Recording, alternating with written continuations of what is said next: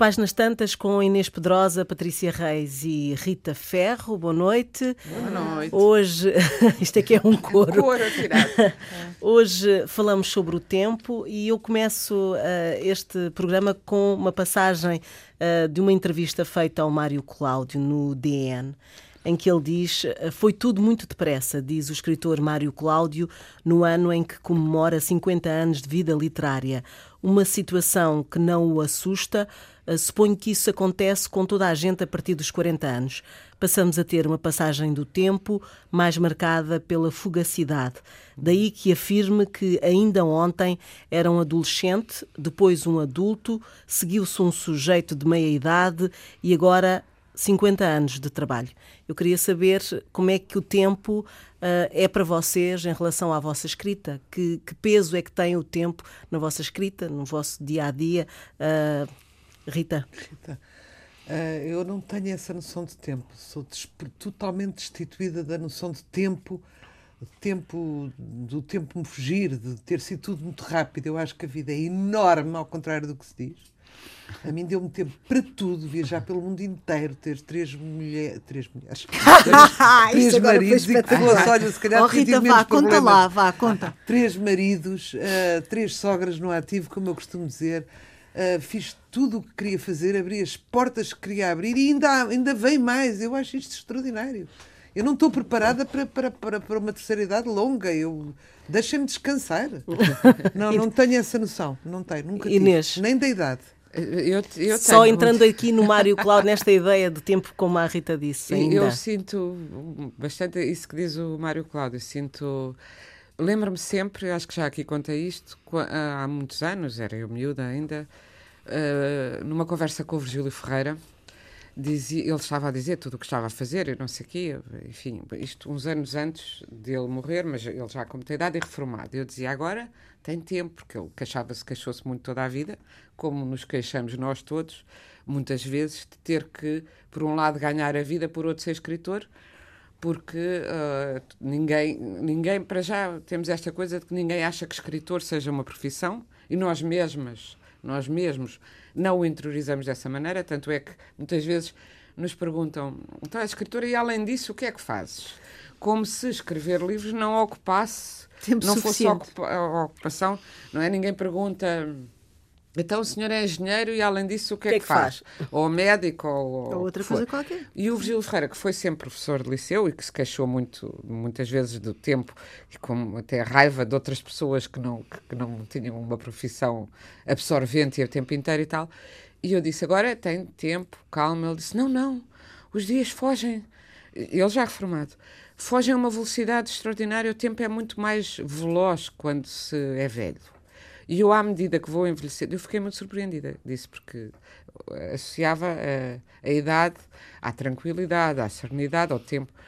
Mas também há a noção, e eu tenho a cada vez mais, de que uh, vou ter, quer dizer, nós dizemos meia idade, porque é um sofisma, não é? Porque eu, por exemplo, tenho 57 anos, gostava de deixar, se estivesse na meia idade, não é? Ainda tinhas mais 57. Aos 100, 100 e tal, não é? E depois, um bocado a noção de que há coisas que ainda não fiz e queria fazer.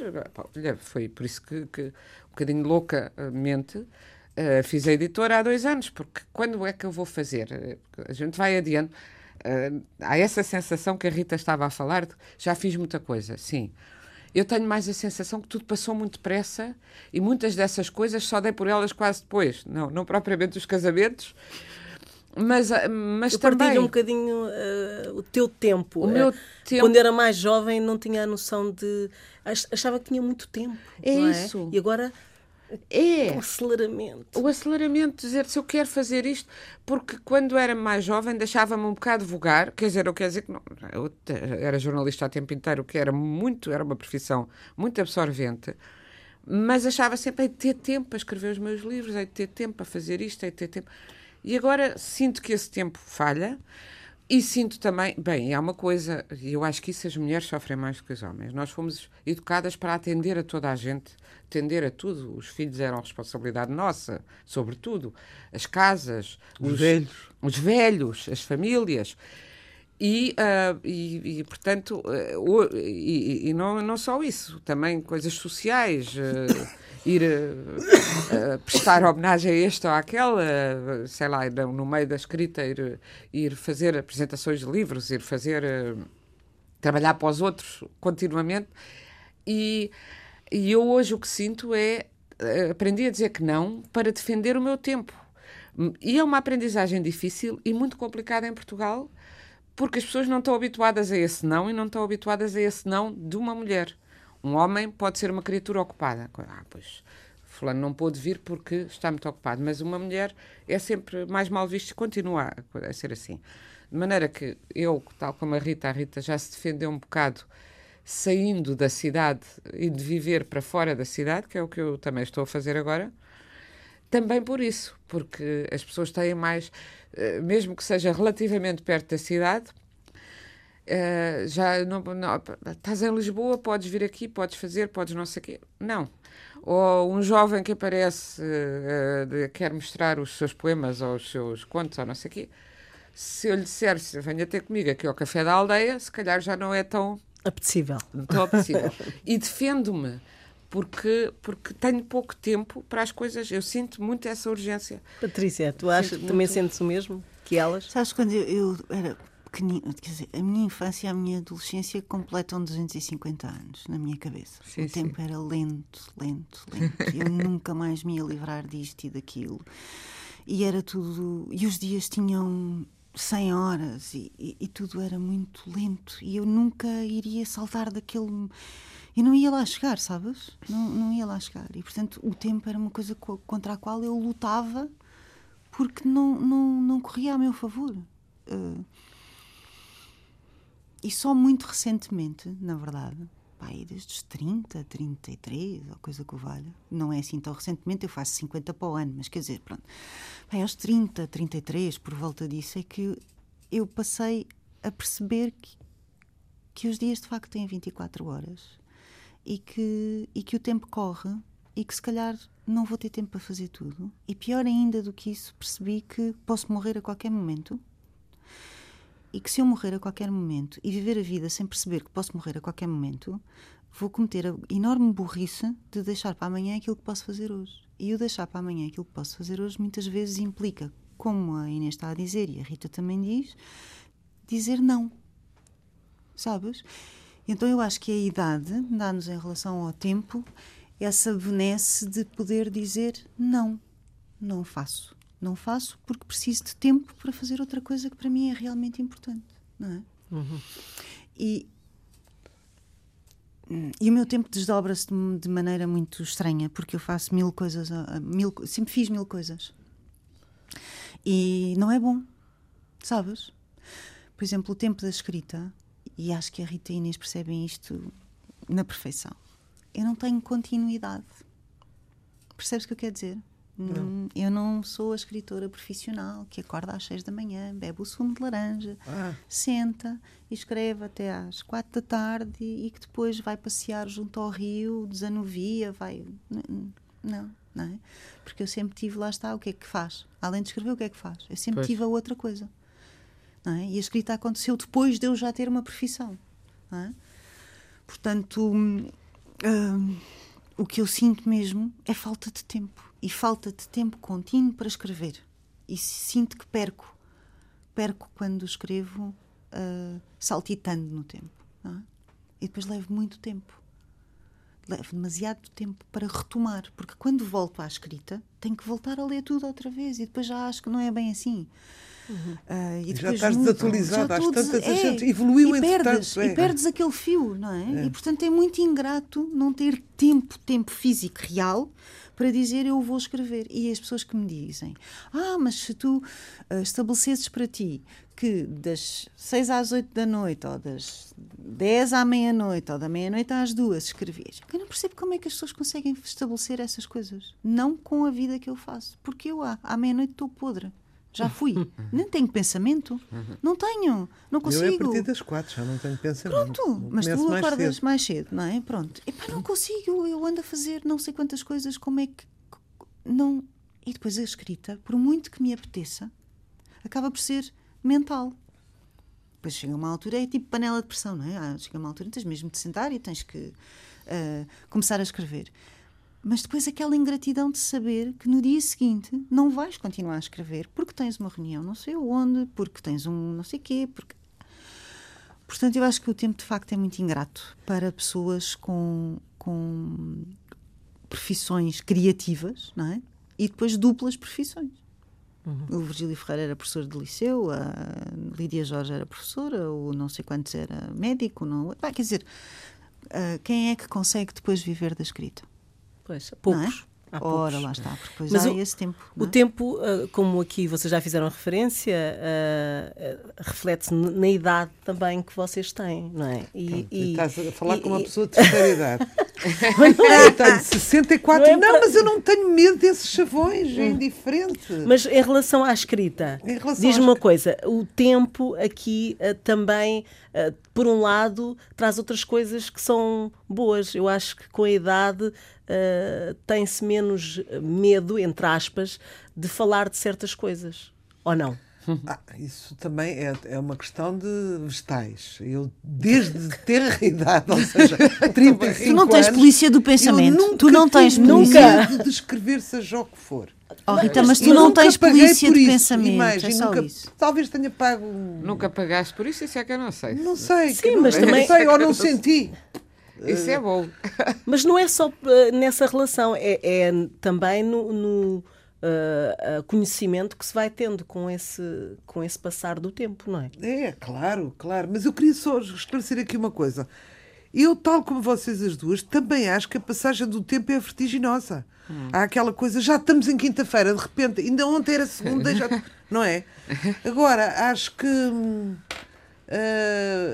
mesmo assim, mesmo a correr, e também é assim porque nós fazemos muitas coisas, não é? Exatamente. E fazemos muitas coisas porque também há esse lado, também não queremos perder tempo e, e, e, também temos pena de perder algumas coisas. Por exemplo, a dificuldade do advérbio não. Uh, o advérbio não. É, a dificuldade de dizer não não é só por bondade ou sobrevivência. É porque a gente pensa que horror, eu estou a dizer que não a esta pessoa, ela vai se sangar. Eu, há ali uma culpa. Uh, vamos dizer, uh, dizer que não a esta porque não vamos ganhar, passamos por mercenárias. Não sei o quê. Portanto, o não tem muitas.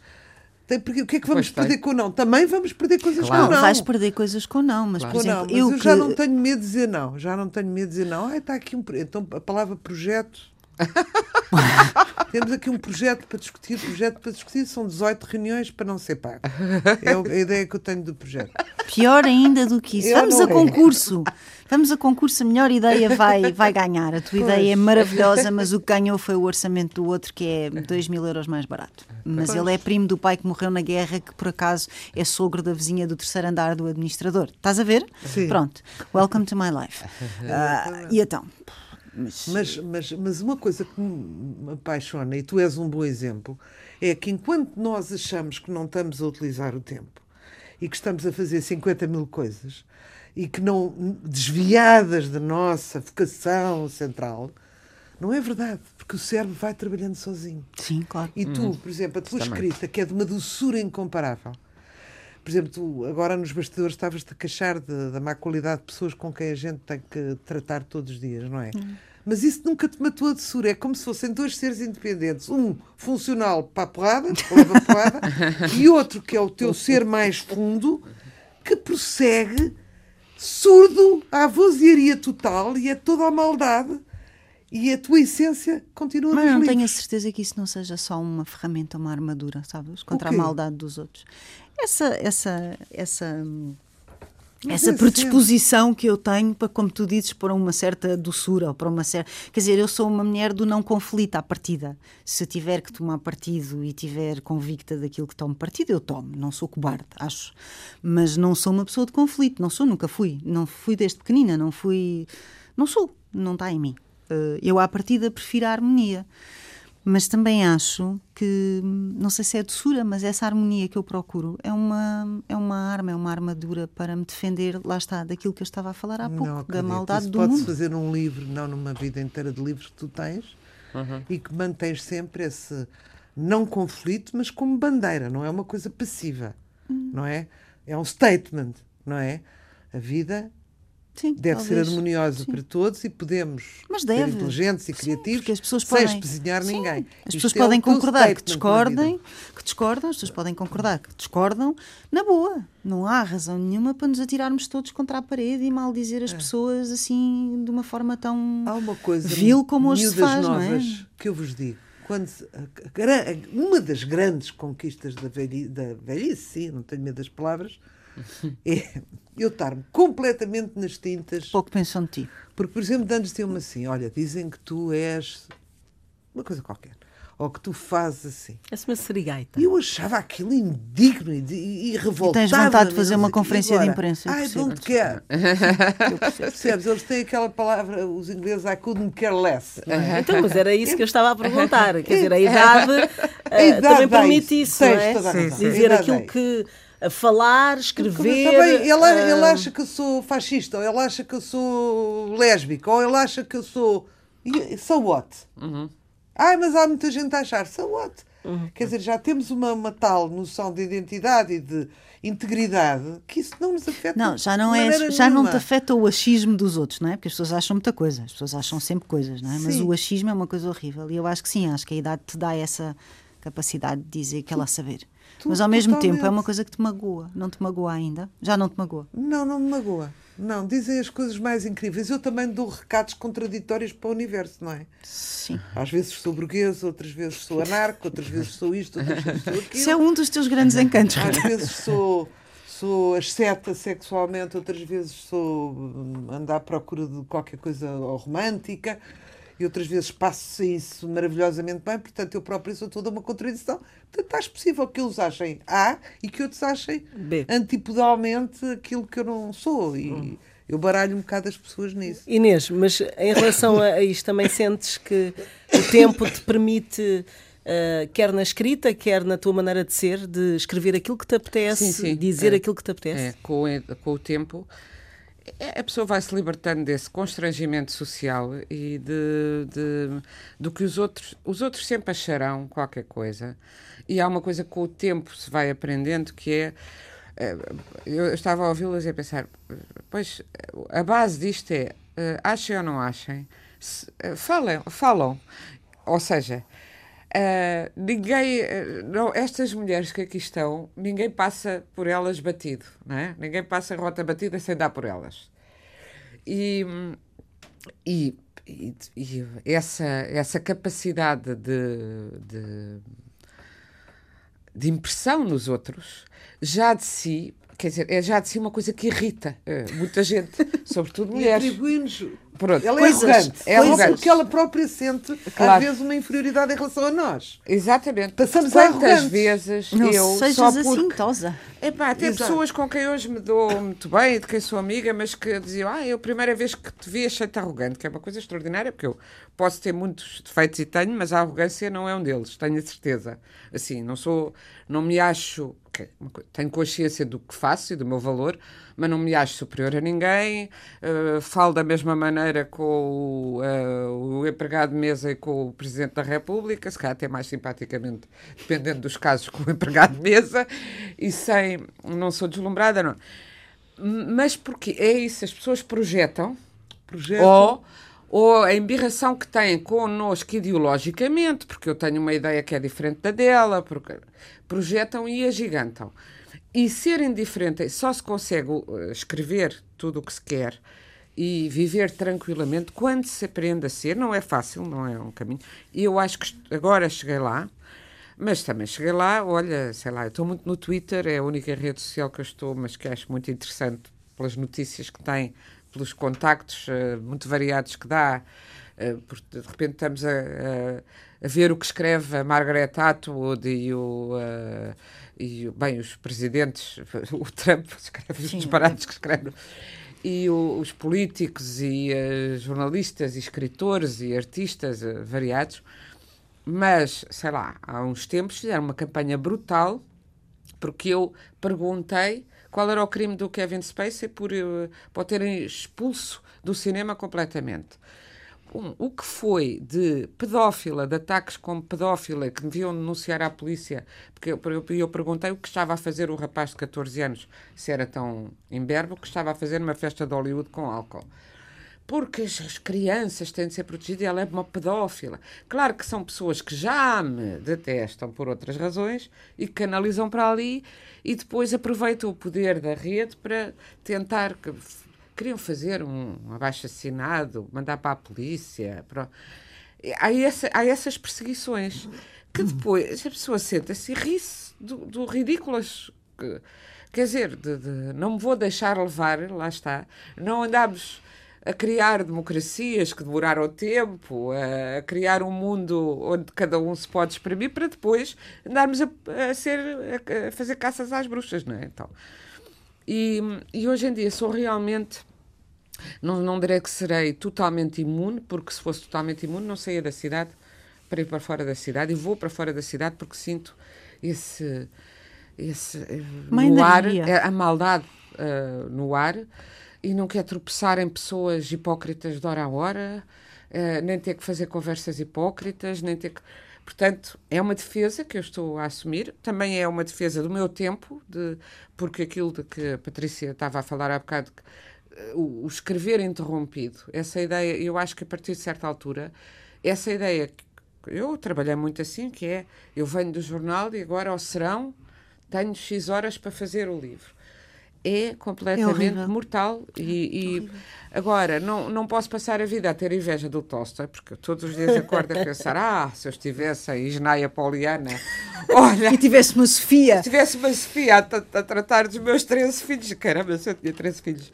Que, além de ter parido 13 filhos, ainda trata de tudo e paga as contas e não sei o quê. E eu estou ali a pensar na guerra e paz. Ah, mas não posso estar só com a raiva que tenho disso, sem fazer nada por isso. Claro que não estou a fazer grande coisa, ao mesmo tempo que estou a criar também uma editora, porque também é um projeto que eu gostava de fazer uh, uh, e penso, gostava, gostava de fazer porque acho que é importante que outros autores que não existem já no mercado, outras autoras, apareçam e isso faz parte, é um prolongamento da minha escrita e é um trabalho de que eu gosto. E porque, como a Rita também estava a dizer, a nossa cabeça está sempre a pensar. E eu também. Trabalha sozinha, isto, é como se trabalhasse sozinha. Se é? eu estivesse sempre sentada, se calhar não tinha tanto alimento como nestes cruzamentos de vida nós vamos alimentamos de tudo e do, e do, e do lixo e de, mesmo das do coisas feio, do, do feio do tudo. Tudo. Tudo Agora, vai na peixe. Uh, aprender, conseguir ter uma vida em que não me tomem conta do horário, é, essa é a minha grande guerra. É assim. Ah, tá bem, mas amanhã, amanhã eu, eu vou, amanhã só vou escrever. Ah, não, mas é só meia hora para não sei quê. Ou faz isso não. num instantinho. Ou faz isso num instantinho, ou é só um encontro de meia hora. Para já os encontros de meia hora são... Duas. Duas, porque tens que te preparar para lá ir, tens que vir, pronto. Uhum. E, portanto, defender o. É muito difícil, porque toda a gente nos chama. Uh, e eu acho que nós não temos noção. Somos o único animal que sabe que vai morrer e que vive com essa espada em cima da em cabeça. Cima da cabeça claro. sim. De facto, também somos um animal que, pela sua extraordinária ciência, conseguiu prolongar a vida. E todo, eu, volta e meia, tenho. A Rita acha que já vive imenso, eu tenho expressa. Estou sempre a ler, sempre agora já parece que já estou a conseguir esticar, mas não sei o quê. Eu, eu adoraria viver de facto o dobro do que já vivi. Adoravas, mesmo Adorava. sem dentes nem continência. É, sem dentes já, hoje já ninguém tem. Hoje os dentes. Que pau! Ah, é que o problema é esse: é a que a medicina prolonga a vida, mas não prolonga a dignidade nem a qualidade de vida. E isso é verdadeiramente mau. Já mau. É péssimo. Há doenças que ainda, que ainda são muito complicadas, mas enfim, olha, os dentes já estão resolvidos. De facto, isso, as, as mulheres da nossa idade eram umas velhas desdentadas. Com, com os implantes. Nos, Sim. Com implantes, com tudo, ah, quer dizer, não A pronto. maioria é placa. A maioria, porque é caro, eu percebo, estão 1.300 euros por dente, custou o implante. Como é que uma pessoa pode encher? Portanto, põe a placa. Portanto, às tantas a placa começa a magoar a partir de certa idade. Frio. Ficamos sem dentes. Para além da continência das fraldas. Portanto, eu não quero isso. Mas há a possibilidade de não ser assim. Não sendo assim, eu gostava de prolongar. Agora, tendo a noção de que é breve a vida, e é muito menos breve do que já foi, quer dizer, toda a gente morreu mais cedo e grandes artistas vai, estou sempre a ver, já não só o Pessoa, que morreu aos 47 anos, portanto eu já levo 10 de avanço ao Fernando Pessoa. Ao Mário de Ah, Sacarneiro. já para não falar do Júlio Diniz, que morreu aos pergunta às 33. duas, mas essa, essa necessidade que eu não tenho de fazer coisas, porque justamente cansei muito e trabalhei como um cão até aqui há uns anos. Hum, é para quê? Desculpa, mas é para- é quê? É que eu não tenho. Agora há um movimento que se chama nadismo e que eu sou adepta, em que tu andas. Não fazes Estás nada. em casa, olhas para uma parede, Não, mas também. é passeias. Mas e isso é não penses maravilhoso, que o teu é que- cérebro para, é que- porque não, não para. pa- Quando não, ele não é danado, Mas como é que pagas ele continua. contas? Como é que pagas as contas? Não, Rita? não é isso, mas ela disse projetos que eu quero fazer. Ah, não era sim, projetos ok. que eu tenho que fazer. Sim. Não é? Não, livros que eu, que eu gostava de escrever, mas houve, são coisas minhas porque me dão Tens, gozo. tens essa pena. Tenho, Livros que. tenho. É uma coisa que te amarfanha diariamente. ainda não fiz este livro. É? Estou Sim. perguntar co- como, se fosse. Muito Sim, ainda gostava. Sim, sim, sim, gostava de fazer muitos livros Pois, que ainda o não meu, o meu fiz. pai também acabou com um tumor no cérebro, sentado a uma secretária, já não se podia mexer, olhar para os originais, que já não podia escrever, com uma nostalgia imensa de não os poder acabar. E eu, portanto, percebo e aceito e vi. Pois. Mas eu não tenho isso. Eu, se não fizer uma coisa, faço outra, não sei explicar. Eu, Mas mais não livre. tenciono É escrever livre- nenhum livro nos próximos capítulos da minha existência. O que o que Eu não Desculpa, não te tenciono escrever nenhum livro nos próximos capítulos da minha existência. Não? Não. Ah, Não, não, não, não. Só isso faz- era não, não. ouve lá. Sabes porquê que não? Vamos Inês? aqui restar que estás a dizer Podes isso dizer em sim. dezembro, Em dezembro de 2019. E Podes escrever o que tu podes dizer. É, Escreve e retém a data. Eu Dezembro não, eu não 2019. tenciono Eu não por isto, porque eu não quero estar a escrever de uma forma interrompida, porque não, me, não, me, não é gratificante, não me satisfaz, não me traz nada de bom. Eu depois corro sempre para o final, porque às tantas já me chateia. Mas isso, E não é suposto ser assim. E eu tenho a certeza absoluta que se conseguir fazer de uma forma contínua, que não, vai ser, não vou ter este sentimento de frustração. E, Uhum. portanto, é um, eu vou fazer uma pausa. Eu sei que tenho que pagar contas, sei que tenho que trabalhar e vou fazer uma pausa. Eu também. Vou fazer Mas há pessoas que trabalham, Mais pobre, mas mais nota. feliz. trabalham ah, melhor sob pressão, ah, mesmo na escrita. Nós. Posso- Não. Nós, Nós, três. claro. Mas As três. o- É a, a diferença é, é interromper. Por exemplo, imagina, tens uma semana para escrever qualquer coisa, Estás mas? Oh, só tens esses dias. Eu, como ghostwriter, escrevi Escrevemos livros em dois dias, ok? E, e, é e vou-te dizer, não tenho não orgulho sou assim. absolutamente nenhum nisto que te estou a dizer, porque isto é só estúpido. Isto é um desgaste de cabeça hediondo, ok? Porquê é que fizeste isto, Patricinha? Ora, porque Mas é deu-te preciso ganhar traqueiros para os teus livros. Deu-te Nada traqueiros. para os meus livros, Rita, não, Não. deu Não, há nada. coisas. Eu, por acaso, isso até lhe disse na altura. Eu acho é que a certa altura a pessoa tem também de fazer, claro, todos temos dificuldades para viver, mas sinceramente, tem que se fazer uma escolha Pois tem. entre o, o estilo de vida que se leva e o, o- é, podes preferir levar um estilo de vida melhor e não escrever livros. Estás no teu direito. Mas tens de estar disponível para viver mais frugalmente e, e seres mais livre. É, é uma. Certo, isso, e porventura, por isso é que eu te coisa, digo, porventura, quando eu não tiver nenhum filho em casa, que ainda tenho, Pois. se calhar o meu tempo, eh, o meu entendimento do tempo passa a Claro, ser outro. claro. Não tenho mais, não tenho que, não tenho aquele encargo. O encargo, não é? exato. Pronto. E portanto, se calhar nesse momento, não é? Que acabou de acontecer agora contigo, Comigo, porque exato. a Laura saiu agora de casa recentemente. Tu perdes essa coisa de eu sou aquele provider, não é? Sim, eu sim. sou aquele que eh, tem que fazer com que exista luz, eh, comida no frigorífico, que possa pagar as coisas da escola, a roupa, os ténis, o dentista, o nananana. não quer dizer que os os miúdos saiam de casa e que os pais não os ajudem, ou continuem a ajudar aqui ou ali, mas é diferente. Uhum. E eu acredito que isso possa acontecer, mas eu ainda tenho um filho em casa e não vai sair tão cedo. Por isso é que eu te digo que vou fazer uma pausa e isto é mesmo convicto, Uhum. Porque não dá, assim não dá. Os meus estão muito nervosos porque eu cada vez estou a cortar mais proventos. Não é? Vai ser até à pobreza. E eles estão nervosos porque a Marta tem três filhos, está divorciada, acha que vai sobrar para ela. E o Salvador também diz-me coisas. A mãe devia, por exemplo, disse-me esta última vez: a mãe devia viver aqui para um, para um T1 em Lisboa. Eu disse, eu fui lá para fora também para ter um quarto para netos e agora ele queria me enfiar num, num, num T1. E eu acho isto extraordinário, porque é assim, ó meninos, se vocês querem que eu vos garanta Que não vou que eu um vou estar financeiro. autónoma até ao resto da vida, nunca ouvirão isso de mim. Pois. Portanto, é assim, vocês na altura ajudam se quiserem, se não quiserem, não sou eu que vos vou acusar. Ai, pois o que é que a gente sente? Então, isso é É um problema vosso. Então, azarito, é um problema Azarito. vosso. Mas isso é uma coisa agora sobre um dos fantasmas da, da existência que, é coisa, que é a história do acabar mal. Eu hoje em dia já não tenho as mesmas necessidades de nada, de viajar, de- já estou como uma pessoa que diz o que é que a Patagónia tem, que a minha alma não conhece. E, é verdade, às tantas vais a dizer 20 países, já viste tudo, É já viste o exótico, já viste a África, já viste aquilo, já viste aquilo. Perguntei à Depois Inês. começa a repetir. Ela Depois disse- começa a É, repetir. eu Já vi fotografias disso É, uma é, vez. pá, E é tudo aquela coisa, já não é da gente estar a viver uma vida frugal, não é? Que é uma coisa que tem a sua beleza. Todo jogo tem a sua beleza. E a vida frugal também tem a sua Claro. beleza. Não é a história de brincar aos, pobrezinhos. É, é- é ter mesmo que ter uma vida frugal, ainda não cheguei aí. Outra coisa, esse- é esse peso e essa pressão do mundo. Ela acabou mal, coitada. Teve, foi uma promessa, vendeu muitos livros e não sei o quê, mas agora vive num, num sítio não sei o quê. Coitadinha, está ali sozinha. Isso é que me chateia um bocado, não é? Que ainda tenho muito ego, mas é de combater. Percebes? É de combater, porque me irrita essas leituras burguesas, percebes, da sociedade. Assim é que é, Rita. É, não é? Contra a burguesia, marchar, marchar. Marchar, marchar, quer dizer, coitadinha, ela agora devia ter um coisa e já devia estar, já devia estar.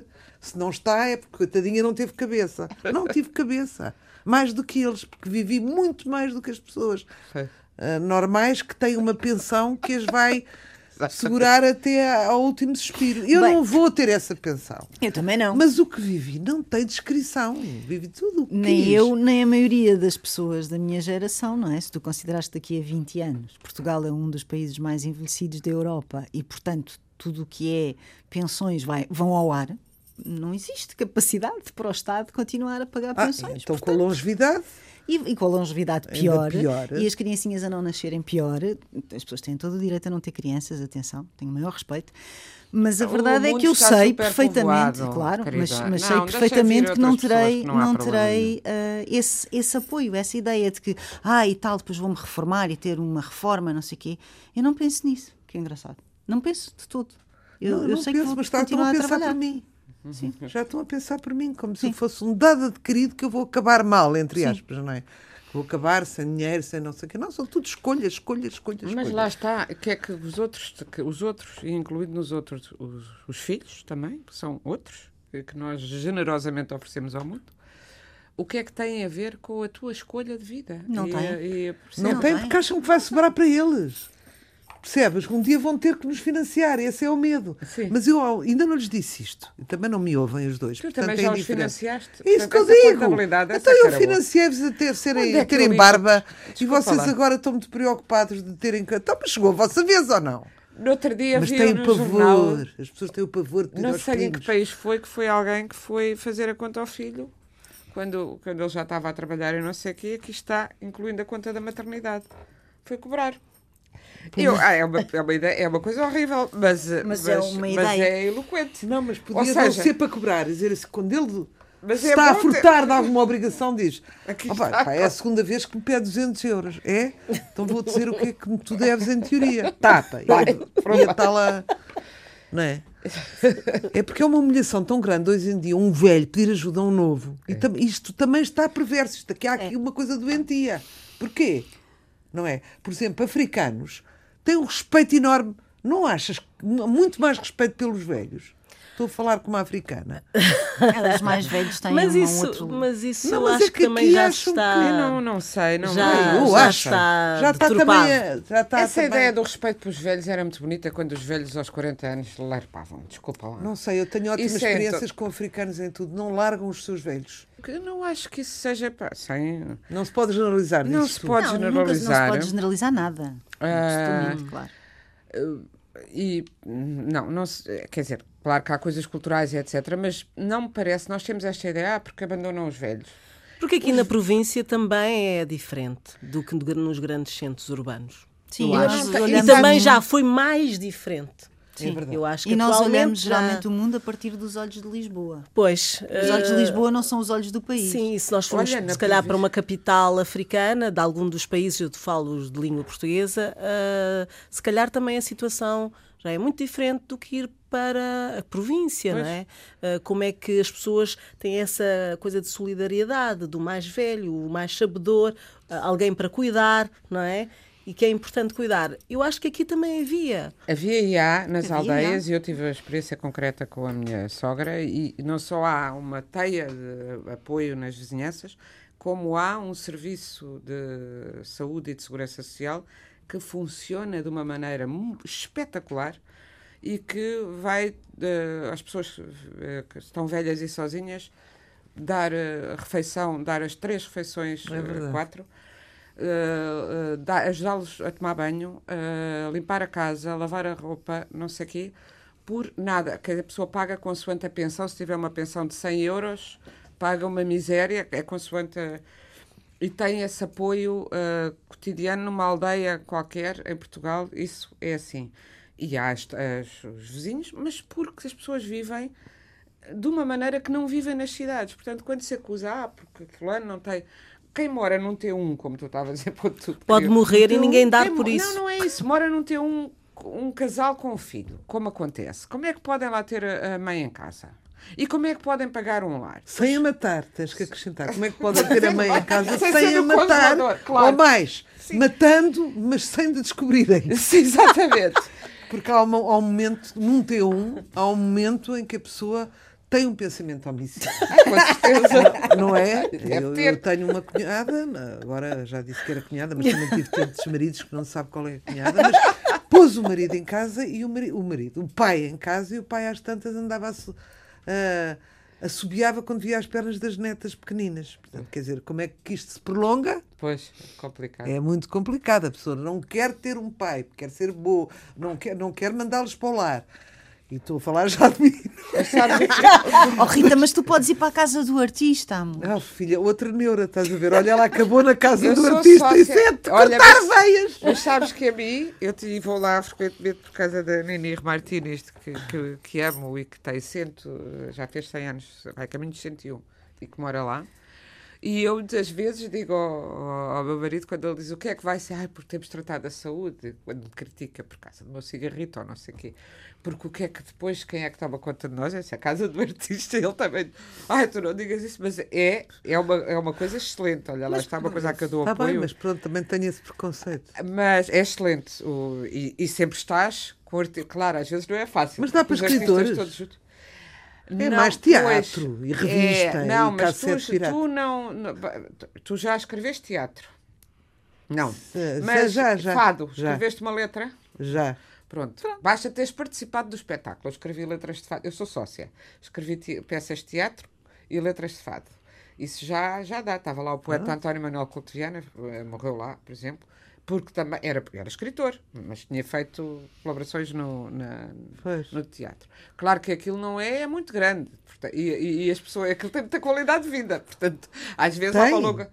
Sim, as pessoas duram Mas muito os lá. artistas são- não são também iguais aos outros? não, mas, Babam-se. mas não é isso. Essas Duram coisas. muito tempo e pode estar numa fila de espera muito tempo, porque justamente, Ah, aliás, tanto, muito, tanto morre aliás, muito bem Temos- tratada, morre cá Temos fora. essa hipótese. Mas o que, há, o que não há é redes de cuidados continuados, como devia haver. Agora, recentemente, veio a notícia de que o Hospital de Santa Maria vai pôr numa zona É verdade, cuidados continuados, porque há muita gente criticam que abandonam os, os, os mais velhos lá, que já têm alta e ninguém os vai buscar. E de facto estar, o hospital funciona otimamente como hospital, mas as enfermarias são um bocadinho inóspitas, para não dizer pior, para se lá viver, não é? E agora o próprio hospital vai arranjar uma ala para eh, resolver esses casos sociais. Claro que o que devia haver era mais eh, apoio, apoio do Estado, que é para isso que pagamos impostos. Fazer cobrar, houve uma altura que eh, os filhos, como é que era? A pensão dos pais eh, era dependente de- do dinheiro dos filhos, que eu acho uma coisa de uma menorização dos pais na crise Sim, sim. que os, não se dava a pensão da- de sobrevivência ao pai se o filho pudesse. Portanto, era consoante. Ora, sabendo nós eh, os- as relações às vezes complicadas e, além disso, os filhos estão, têm o direito de tratar da sua vida como os pais trataram da deles. Ou seja, Não podes fazer depender uns dos outros. Não podes fazer depender economicamente, que é a melhor forma de acabar de estragar uma relação que às vezes já é difícil. Já é não difícil. Uhum. Ah, mas. A minha antevisão do inferno, Inês, é ter os meus filhos a bufar porque eu nunca mais morro. Hum. E são pensamentos que não se ouvem alto, não é? Pois Mas que não, a gente Rita, imagina. sabes, isso é um Olha, tu teus que és Diz, tão se calhar agora já morrias. Quer dizer, Não. tem sido fantástica para ti, mas quer dizer, estás a Já esticar chega, um já bocadinho, chega, não é? estás a esticar. Mas sabes que nessa altura em geral não, tens, não te das conta disso, por aquilo, pela minha experiência, eu- se estiveres tão taralhoca, não te das conta de que eles estão a bufar, não é? Eh, Isso também Pois, o acontece. Alzheimer, por exemplo, é bom para a pessoa, mas para o outro que está a viver É aquilo horrível, é é muito horrível. complicado. Para o cuidador, não é? Claro, mas ouve lá, tenta libertar-te disso, já que és tão livre da opinião de toda a gente. Também os teus filhos, ou se tiverem que arcar, arcaram e pensa Ah, mas é na sim, tua oh. qualidade de vida, não é? É? Bom, Sim, nós temos uh, cinco minutos. Vocês querem uh, a- dizer algumas, mais algumas propostas Olha, de livros? é que ficaste. Ficaste Sim, mas, eh, lá, mas lá, é começa, rápido. lá, Começa tu, começa Então começo tu. eu. uh, dois livros que acho que são bastante interessantes também para oferecer. Uh, o Diabo foi meu padeiro, de Mário Lúcio Souza, ex-ministro da Cultura, escritor e músico cabo-verdiano. Uh, lançou este livro, uh, julgo que em setembro, outubro, uh, e é um livro, uh, bom, acho que é um murro no estômago sempre que se fala do Tarrafal.